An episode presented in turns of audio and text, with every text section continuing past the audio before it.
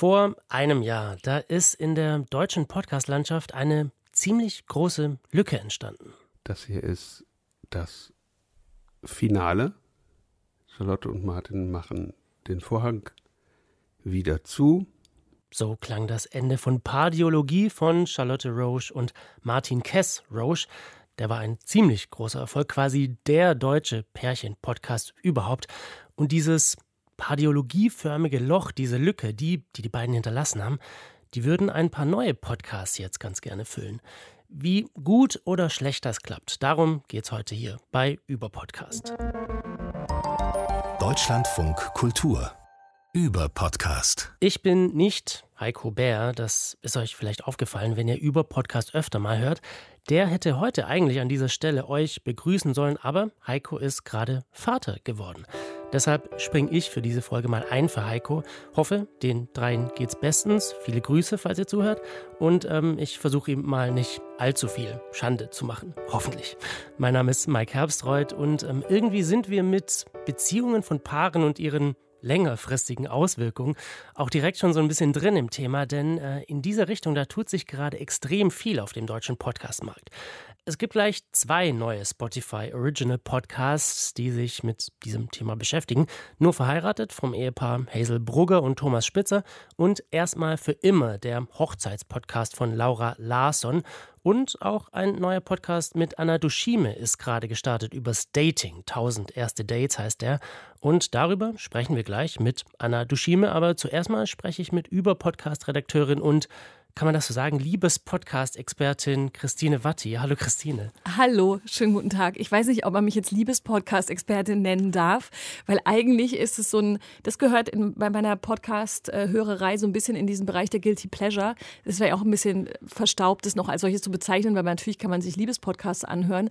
Aber ich äh, ziehe mir solche Sachen tatsächlich immer rein, wenn ich nicht unbedingt noch ganz, ganz viel weiterdenken will, sondern wenn ich einfach so wirklich zuhören will und war jetzt genauso, ähm, wie du es auch beschrieben hast, natürlich total davon überrascht, wie viele Liebesbeziehungs- oder wenn man es ja weiterführen wollen würde, ne, sogar auch Freunde-Podcasts gerade auf diesen Markt strömen. Also dieses Format, zwei Menschen reden miteinander. Man kann auch noch die Drinnies erwähnen, die sind kein Liebesbeziehungspodcast, äh, aber sind eben auch zwei Leute, die miteinander sprechen übers Drinnensein oder Barack Obama und Bruce Springsteen, die so Kumpels sind und dann natürlich die USA auseinandernehmen. Also überall reden zwei Leute miteinander, aber offenbar wie ich auch festgestellt habe, so wie du auch sehr viel über Liebe, als wären diese Pardiologie-Kinder nach einem Jahr jetzt groß genug, um selber mal zu versuchen, ob sie auch darüber sprechen können. Ja, also ich finde, alles, was du jetzt gerade erzählt hast, klingt total nach Liebespodcast-Expertin. Deshalb lassen wir das gleich jetzt mal so stehen. Ähm, genau, du hast ja gerade auch schon angesprochen, Pardiologie, das war ja wirklich so ein Riesenerfolg in Deutschland.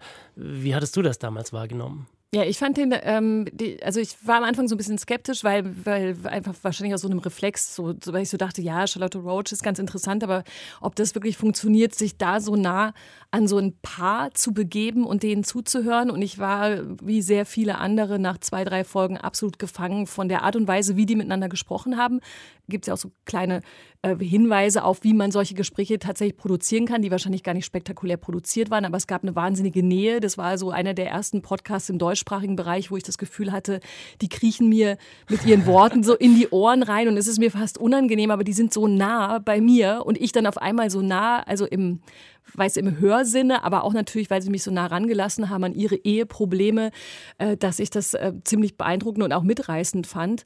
Und, ähm, und natürlich die, die, die Krassheit dessen, wie offen die waren und wie sehr man und wie reflektiert, aber auch und wie auch wenn man andere Beziehungsstories in seinem eigenen Leben erlebt hat, wie man trotzdem immer wieder irgendwo anknüpfen konnte an dem, was die beiden da erzählt haben. Das, das fand ich schon ziemlich beeindruckend. Und dann hörte dieser Podcast ja im April 2020 auf einmal auf. Der ging aus der ersten Staffel in eine zweite und dann war auf einmal Schluss so am Anfang der Pandemie ausgerechnet, wo man eigentlich die noch gebraucht hätte für all die komplizierten Beziehungssituationen dann im das Lockdown. Einfach aus dem Staub gemacht. Genau, dann waren sie auf einmal weg und jetzt ein Jahr später kommen die anderen nach und reden schon wieder über Beziehung und Liebe. Ja, scheint irgendwie so ein Dauerthema zu sein. Also ich habe tatsächlich auch wirklich erst mit Pardiologie so ein bisschen angefangen, mich in die Richtung mehr zu interessieren. Mir haben damals auch ganz viele Freunde gesagt, hör dir das mal an, ähm, das ist total interessant. Und ich dachte immer so, oh, ja, weiß ich nicht. So irgendwie so einem Promi-Pärchen bei den Beziehungsproblemen zuhören. Aber irgendwie hat mich dann auch Charlotte Roche, fand ich immer eine interessante Person, hat auch irgendwie viel für meinen Musikgeschmack ähm, getan, auf jeden Fall früher. Dachte ich, okay, höre ich mal rein. Ähm, und war dann auch total äh, überrascht, wie tief das Gespräch auch ging. Also man hat auch total gemerkt, die beiden haben schon sehr, sehr viel miteinander durchgemacht sind auch eben zur Paartherapie gegangen oder gehen immer noch zur Paartherapie. Das ist schon, also die Probleme werden echt angepackt, so an der Wurzel und ähm, auch sehr schmerzfrei.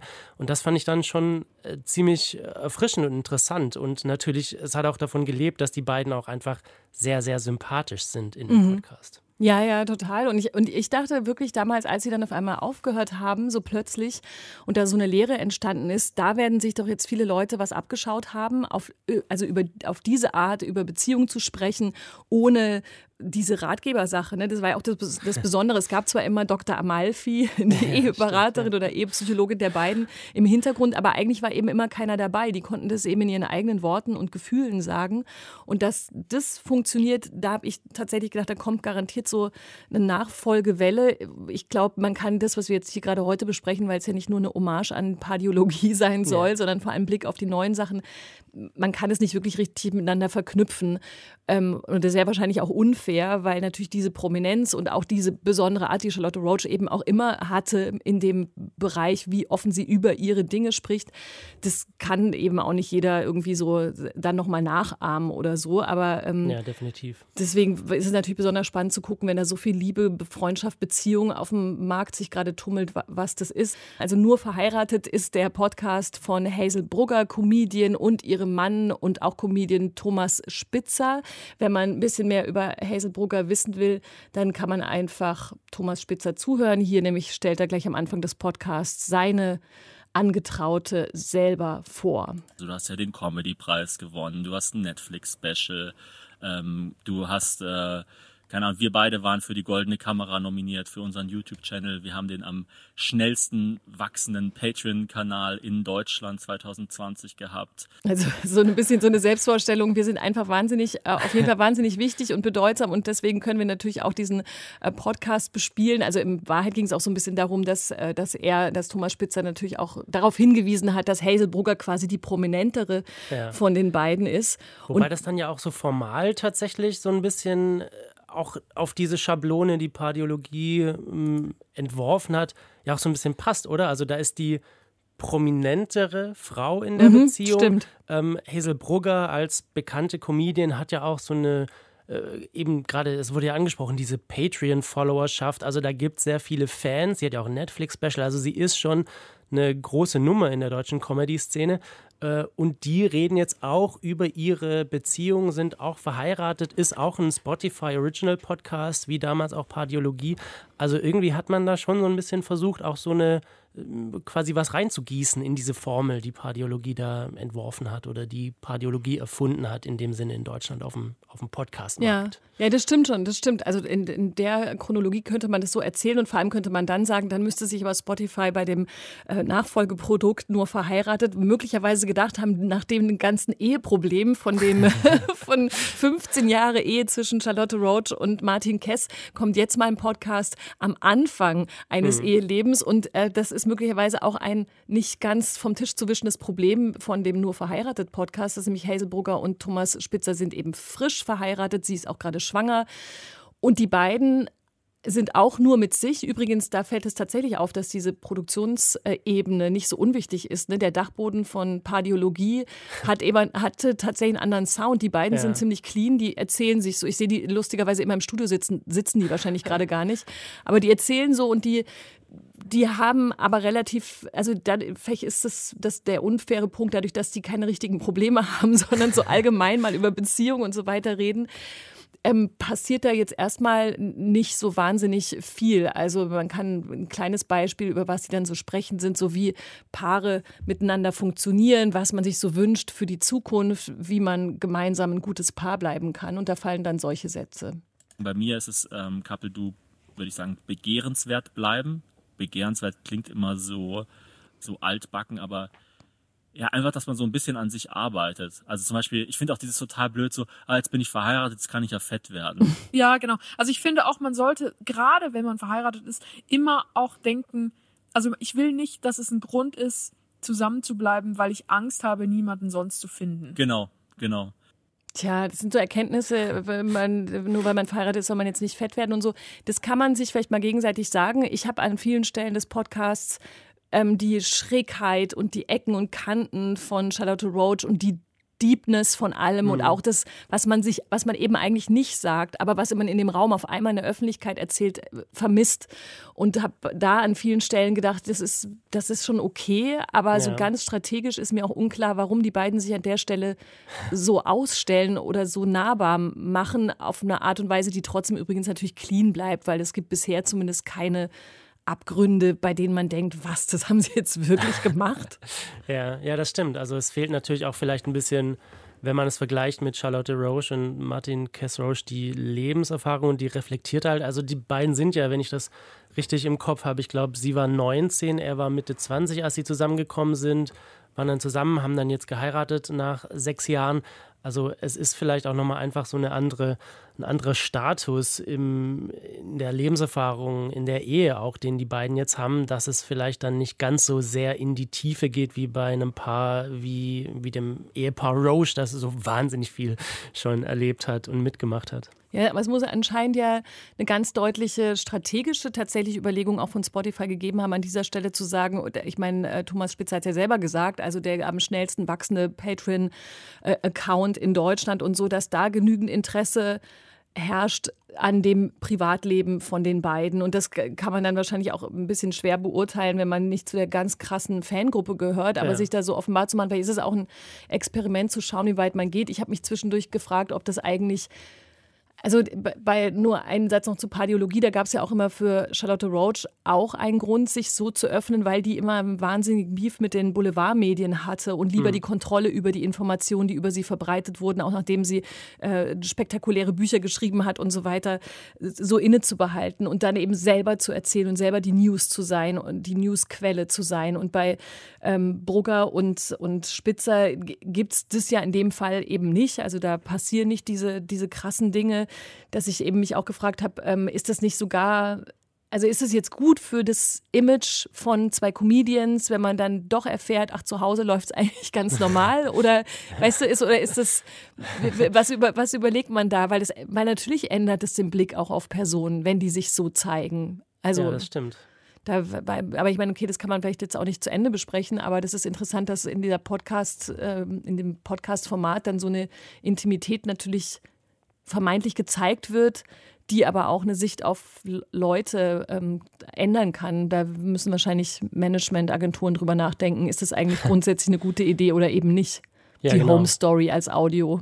Ja, definitiv. Also ich habe bei den beiden auch das Gefühl, es wird so manchmal so ein bisschen benutzt, diese Podcasts, also er meandert so sehr, die Geschichten kommen nicht so richtig zum Punkt. Sie nennen es, glaube ich, auch selber eher Laber-Podcast. Genau. Und ähm, zum Beispiel, es gibt auch so eine Folge, da geht es im Prinzip eine halbe, dreiviertel Stunde nur darum, was die beiden an Hotels gut oder schlecht finden. Mhm. Was dann eher fast schon wie so ein Stand-up-Programm wirkt oder so ein bisschen so ein Austesten von Pointen.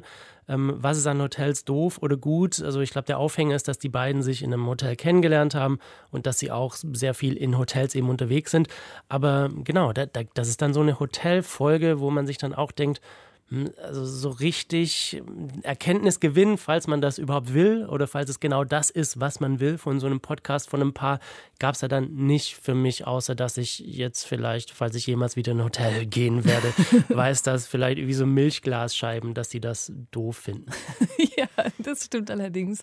Aber okay, es ist halt natürlich eine super einfache Maßnahme. Ne? Setzt zwei Leute zusammen und die erzählen sich dann was. Also man kann das, glaube ich, so ein bisschen beobachten, ganz anders also äh, meine ich jetzt gar nicht so plump abschließend, aber ich glaube wirklich, man muss gucken, was da, was mit solchen Formaten wird. Also ob das tatsächlich so eine Home Story-Ebene in einer jüngeren Generation von in Anführungsstrichen Prominenz ersetzt. Also mhm. so, das ist ja vielleicht auch der, der, das Ziel oder die Frage der, des Podcast-Markts auch an, an das eigene Medium, wie weit es da gehen kann.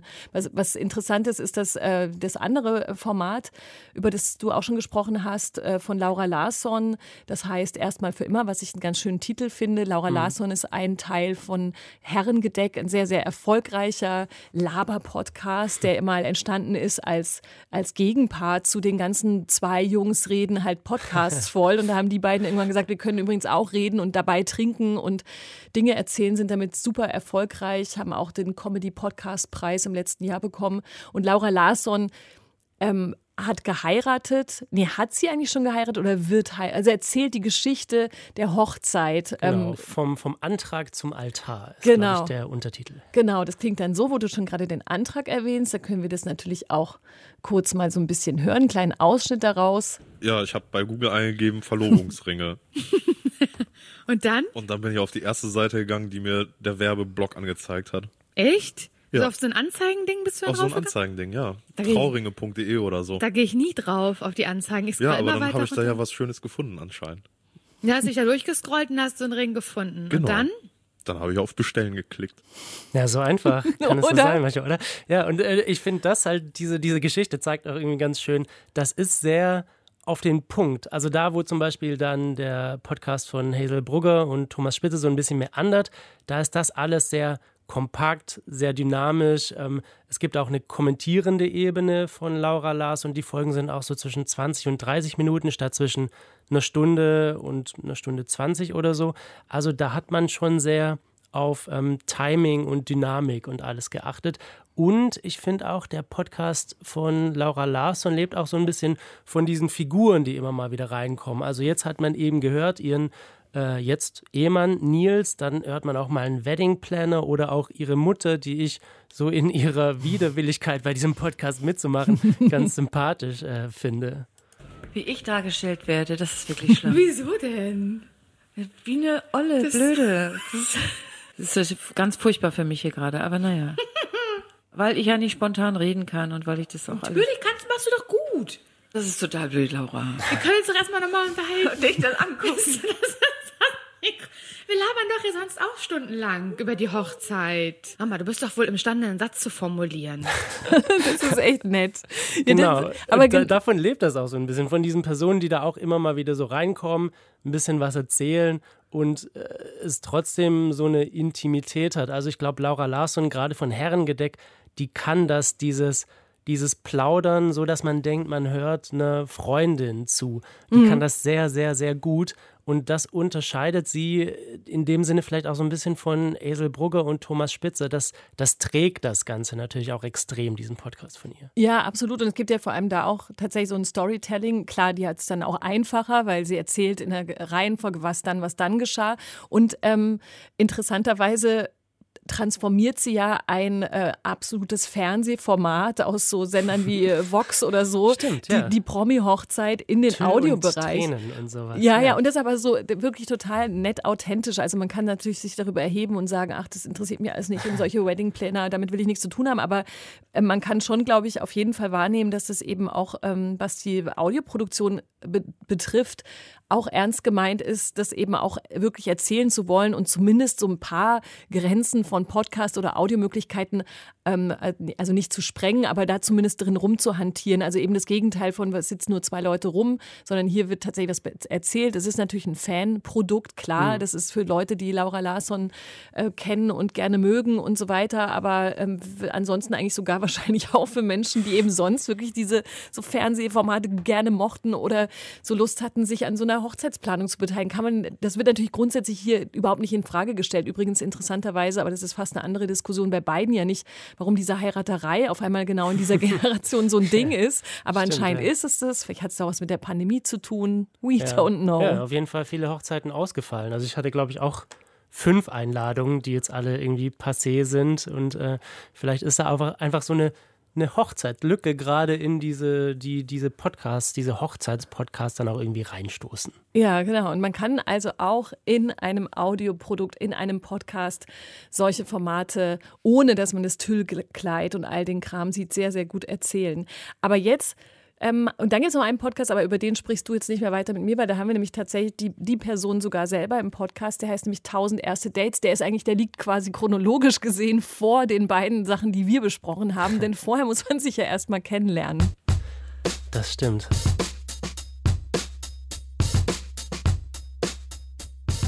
Wir haben gerade gelernt, Liebe funktioniert also irgendwie immer. Ähm, kennt man ja auch aus der Musik, aus Serien, Film und für Podcasts gilt jetzt anscheinend so ein bisschen das Gleiche.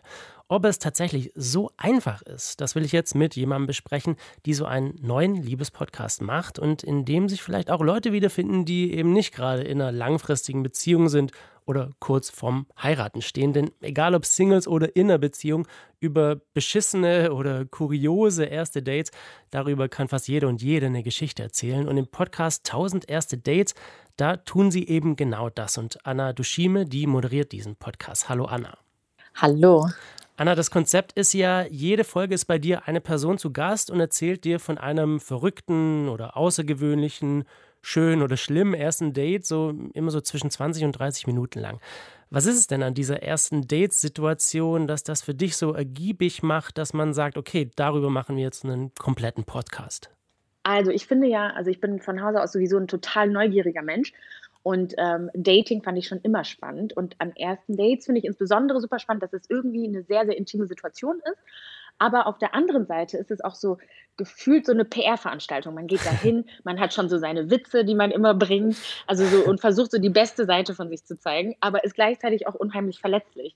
Und dieses Spannungsfeld finde ich halt so cool und das, also das zeigt dann auch irgendwie der Podcast und die Geschichten, die ich zu hören bekomme, ähm, dass da wahnsinnig viel, viel passiert äh, an ersten Dates. Es ist ja auch irgendwie so eine ziemliche Extremsituation. Also es passieren auch wirklich verrückte Dinge. Zum Beispiel direkt in der ersten Folge, da nimmt Henning einen Typen aus dem Fitnessstudio mit nach Hause. Die beiden haben Sex, liegen danach Arm in Arm in seinem Bett und dann erzählt ihm diese Person, die er gerade erst kennengelernt hat, ähm, oh, ähm, ich komme übrigens gerade aus acht Monaten U-Haft. Mensch, meinte ich dann so, ich so, wie kommt's? Hast du nicht gesagt? Ich so, wie kommt's? Was war los? Oh Gott. Ja, ganz. Und er so, ähm, ich so, warum? Und er so, ach so, äh, versuchter Totschlag. kein Scheiß, kein Scheiß. Er so versuchter Totschlag. Und ich liege in diesem Bett und denke, what the fuck? Genau, als er die Geschichte erzählt hat, musste so auch erstmal schlucken, hatte ich das Gefühl. Das zeigt ja auch schon so ein bisschen die Spannung, die in so einer ersten Date-Situation liegt. Man weiß einfach nicht viel über die andere Person und im Prinzip kann fast alles passieren, oder? Richtig. Und ich glaube, das ist ja das Coole daran. Also jetzt haben natürlich die ProtagonistInnen, die wir uns ausgesucht haben, besonders spannende Sachen erlebt. Ähm, aber ich glaube, selbst bei einem ganz, ganz gewöhnlichen Date, das jetzt nicht unbedingt wie bei Henning ähm, und, und Frank war, glaube ich, passieren trotzdem, auch in der Banalität passieren trotzdem richtig, richtig krasse Sachen. Das sind ja schon sehr intime Geschichten. Es geht auch viel um Sex. Also in einer Folge bringt ein Date eine Frau im Kinosaal zum Orgasmus, in der anderen, da wird direkt nach einem ersten Date mit sehr gutem Sex zusammen nach Vietnam geflogen. Ähm, wie schafft man es denn, so eine Atmosphäre zu schaffen, in dem eine Person das auch gerne und engagiert erzählt? Also, wir haben einige Folgen im äh, Studio aufgenommen und andere haben wir dann sozusagen über die Entfernung dann irgendwie mit Zoom oder so aufnehmen müssen. Ähm, das ist immer noch so ein ganz kleiner Dämpfer, aber dadurch, dass wir vorher ein kurzes Vorgespräch haben, dass wir uns kennenlernen und äh, dass ich wirklich aufrichtig neugierig und interessiert bin, ähm, glaube ich, kommt das dann bei den äh, ProtagonistInnen dann auch so rüber, dass sie sich mir sozusagen anvertrauen können. Also die Geschichten sind auch sehr gut und fokussiert erzählt. Bei vielen Storytelling-Podcasts, ähm, da müssen die Leute, die erzählen, ähm, erstmal so ein bisschen das Ganze üben. Äh, müssen die jetzt bei euch auch? Also erstmal so ein paar Durchgänge, macht ihr das immer wieder oder sind das alles so First Takes? Das sind alles tatsächlich First Takes. Natürlich können wir, es ist ja nicht live, wir können dann immer wieder neu, neu ansetzen, wenn, wenn man irgendwie sich so ein bisschen verhaspelt hat. Wobei das eher bei mir passiert als bei, bei den Gästen, die ich, äh, die ich da habe. Ähm, nee, das sind alles First Takes. Also ich glaube, das irgendwie so einmal durchzu, äh, durchzuproben, würde den ganzen Zauber auch so ein bisschen rausnehmen. Weil das lebt ja auch davon, dass sie mir die Geschichte erzählen und ich das gerade mitbekomme und auch fast zeitgleich mit dem Zuhörer oder mit der Zuhörerin. Und ähm, darum so ein Durchgang, ich finde, das nimmt dann so, ja, das nimmt so die Energie raus aus der Geschichte. Ja, also die Spontanität hatte ich auch das Gefühl und dass es eben auch so gewirkt hat auf mich, als hörst du das gerade zum ersten Mal. Das hilft, glaube ich, auch so ein bisschen für die Intimität, die transportiert werden soll. Ähm, wie, wie, ist das für dich auch in anderen Podcasts? Du moderierst ja zum Beispiel auch ähm, den Podcast Hart Unfair. Wie kann man generell so eine Nähe zu HörerInnen herstellen? Also ich glaube wirklich, dass der Vibe, der im Podcast herrscht, der wird dann auch sofort auf den, äh, auf den Hörer oder auf die Hörerin übertragen. Bei Hart Unfair ist es ja so, dass ich ähm, den Podcast gemeinsam mit meinen sehr, sehr guten Freunden Jelda Türkman und Ari Christmann mache. Und wir nehmen ganz häufig bei mir im Wohnzimmer auf oder mal bei Jelda oder bei Ari und ähm, sind halt schon so lange befreundet, da ist es schon, das ist irgendwie sehr nah und sehr intim. Und ich glaube, das spüren dann halt auch unsere Zuhörer. Also die Beziehung, die man sozusagen untereinander hat, ob ich jetzt als Moderatorin mit dem Gast oder ich mit meinen beiden Freunden, äh, die überträgt sich dann immer automatisch auf den, ähm, auf den Zuhörer. Also wenn bei uns ein guter Vibe ist, dann kommt das auch so an, glaube ich. Ja, das kommt ganz gut rüber in dem Podcast, finde ich. Also ich hatte auch sofort das Gefühl, ähm, womöglich lag es auch einfach am thematischen, dass man so im Kopf so ein bisschen durchgeht, die schlechten oder kuriosen Dates, die man selber mal hatte. Und ich kenne das auch aus dem Freundeskreis, dass man sich das ganz gern erzählt. Ähm, aber ich kenne es auch, das hatte ich auch schon und muss ich auch selber zugeben, habe ich auch schon gemacht, dass man, wenn man diese Geschichten dann erzählt, vielleicht dann nochmal so ein bisschen übertreibt oder sich vielleicht doch mal noch ein bisschen schlagfertiger macht, als man vielleicht tatsächlich war. Ähm, macht ihr sowas wie eine Art Fact-Checking oder gehst du einfach davon aus, diese Leute, die erzählen uns das und das stimmt genauso? Also Fact-Checking ist in dem Fall immer ein bisschen schwierig, weil jetzt zum Beispiel an der, ähm, bei der ersten Folge, da hätten wir ja sozusagen mit Frank Kontakt aufnehmen müssen äh, und ihn dann mal fragen. Aber ähm, die Leute sind vorsichtig ausgewählt von, ähm, von Studio Bummens und Kugel und Niere und da wird im Vorgespräch einfach schon vorher so ein bisschen abgeklopft und äh, ich finde ehrlich gesagt auch, dass zu einer guten Geschichte auch ein bisschen Übertreibung dazu gehört. Und ich äh, erzähle meine Geschichten oder meine eigenen Dating-Abenteuer. Ähm, da versuche ich mich auch ein bisschen besser dastehen zu lassen. Insofern würde ich das sogar auch meinen Gästen nicht, nicht übel nehmen. Hattet ihr denn Probleme, diese Geschichten zu finden oder habt ihr noch irgendwie so 200 jetzt in petto? Es ist tatsächlich unglaublich, also die Resonanz und das Feedback ist wirklich krass. Also auch, was ich so witzig finde, auch meine eigenen Freunde die ja auch einfach ganz normal mit mir reden könnten, haben mir geschrieben, so, oh mein Gott, ich muss dir diese Geschichte unbedingt im Podcast erzählen. Und ich dachte, so, warum hast du sie mir nicht vorher erzählt? Also ähm, Leute haben einerseits ein Bedürfnis, glaube ich, ein ganz großes Bedürfnis danach, solche Geschichten zu hören, aber auch selber ihre Geschichten miteinander zu teilen.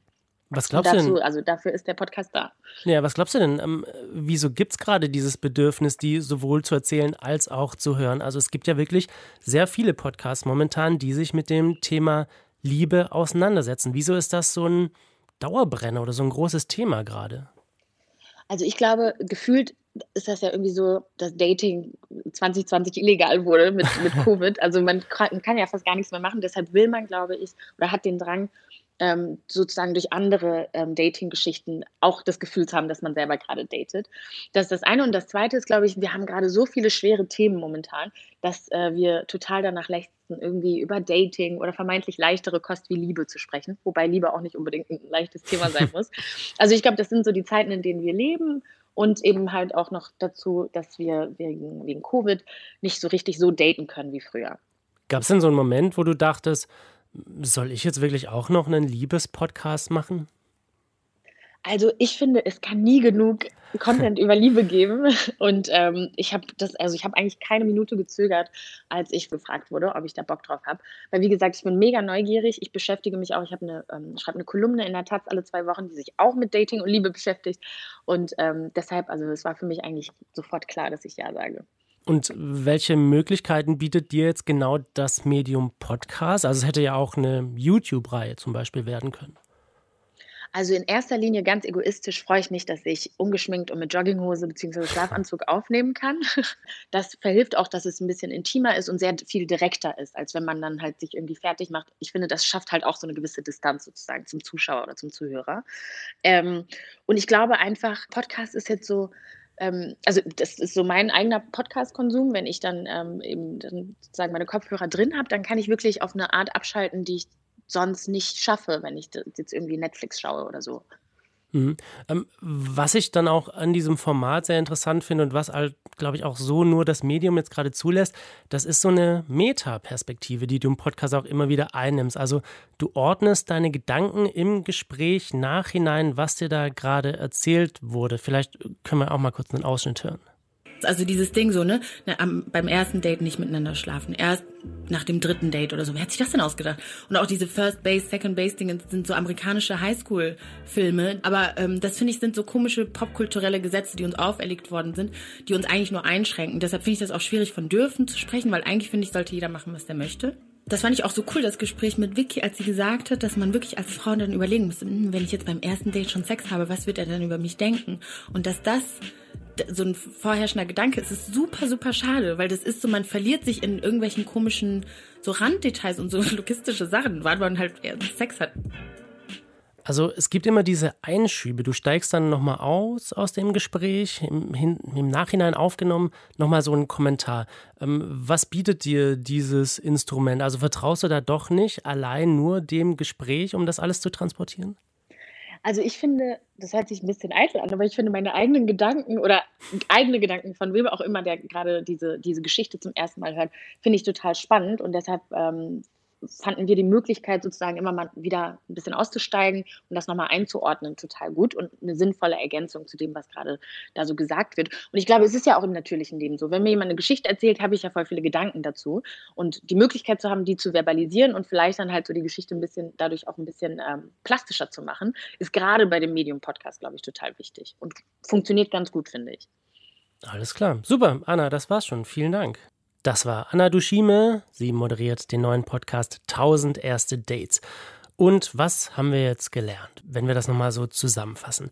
Also Podcasts eignen sich als Medium einfach extrem, extrem gut, Nähe zu transportieren, Intimität, eben auch sehr intime Geschichten über Beziehungen, die eigenen, die von anderen, die auch so ein bisschen tiefer gehen. Aber wir haben auch gelernt, hm, es ist vielleicht nicht jede Beziehung dafür geeignet, verpodcastet zu werden und man muss schon auch was zu erzählen haben. Aber wenn man das hat, dann kann der Podcast was sehr, sehr Besonderes leisten und einem sehr nahe gehen und auch irgendwie so ein bisschen dazu führen, dass man seine eigene Beziehung mal vielleicht so ein bisschen hinterfragt, sich an eigene Fehler, an eigene Dates, an eigene schöne Dinge, die man hatte mit Partnerinnen, mit Partnern erinnert. Und was wir auch gelernt haben, dass gerade hm, ja so ein bisschen Liebesflaute ist und Hochzeitsflaute, auch das auf jeden Fall. Aber dadurch, dass man eben nicht daten kann, hat man vielleicht auch gerade so ein kleines bisschen so ein Verlangen nach Geschichten über Liebe, über Beziehungen, vielleicht auch über Hochzeiten, weil die eigene ausgefallen ist oder die von irgendwelchen Freunden und man nicht hingehen konnte. Es ist also ein Thema, das sehr gut zur Zeit passt, glaube ich eben diese Liebes- und Beziehungspodcasts, die es gerade in so großem Maße gibt. Das war Über Podcast für heute. Mein Name ist Mike Herbstreuth. Vielen Dank euch fürs Zuhören und vor allem vielen Dank der Über Podcast Redaktion. Das sind Karina Schröder, Sebastian Dörfler, Christine Watti und vor allem der sehr, sehr großartigen Jana Wutke. Vielen Dank euch und vielen Dank euch fürs Zuhören. Macht's gut.